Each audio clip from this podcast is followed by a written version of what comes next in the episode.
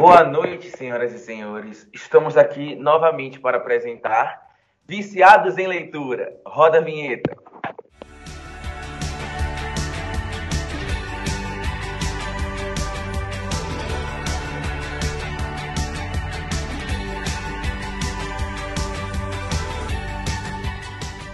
O livro escolhido da noite foi Dom Casmurro, uma das maiores obras do escritor realista brasileiro Machado de Assis. Trouxemos uma viciada inédita aqui no programa. Vem pra cá, Mônica Moraes. Boa noite, boa noite. É com enorme prazer estar aqui nesse programa.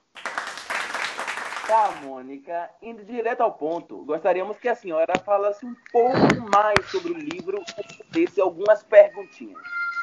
Ótimo, vamos lá então.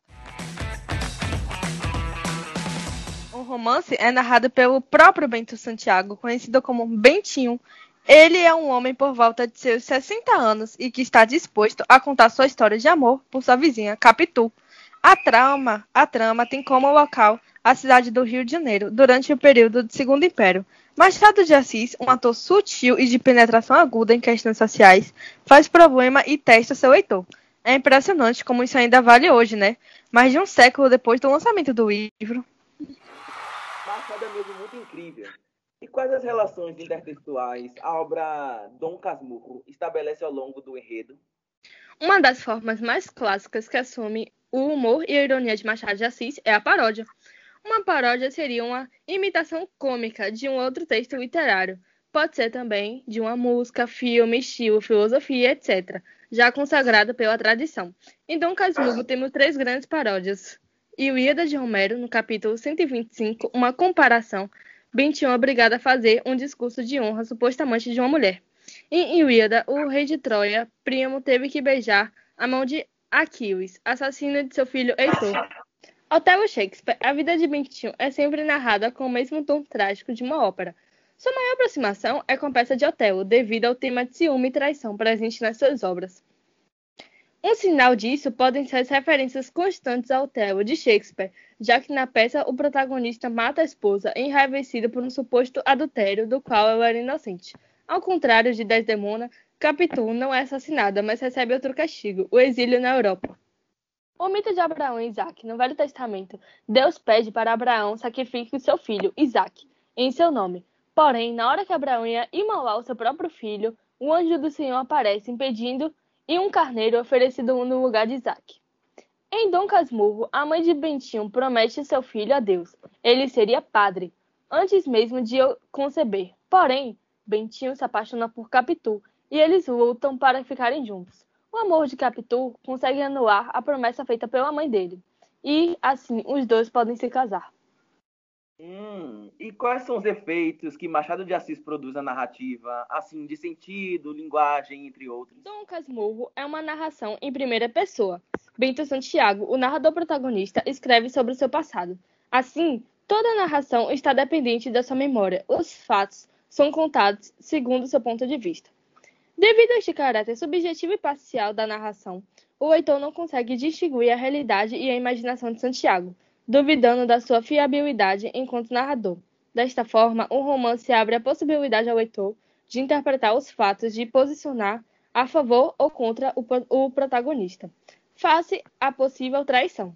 Os textos de Machado abordam, com a visão aguda e de forma elaborada, vários aspectos da vida humana. É fácil perceber em seus livros a fina ironia e o senso de humor, que não são deixados de lado, mesmo quando se trata de assuntos graves, essas características que formam parte importante do seu legado do escritor. Estão presentes com grande força em suas obras mais importantes, entre as quais os romances Memórias Póstumas de Brás Cubas e Dom Casmurro. E a escrita em Dom Casmurro tem uma ambiguidade enorme, podendo ter diversos efeitos de sentido e diferentes interpretações, com muito uso de figuras de linguagem. Hum, entendi. Só que em diálogo com a contemporaneidade, por que se pode defender que se trata de uma obra atual? O romance, entretanto, presta-se a muitas leituras, e é interessante ver como a recepção ao livro se modificou com o passar do tempo.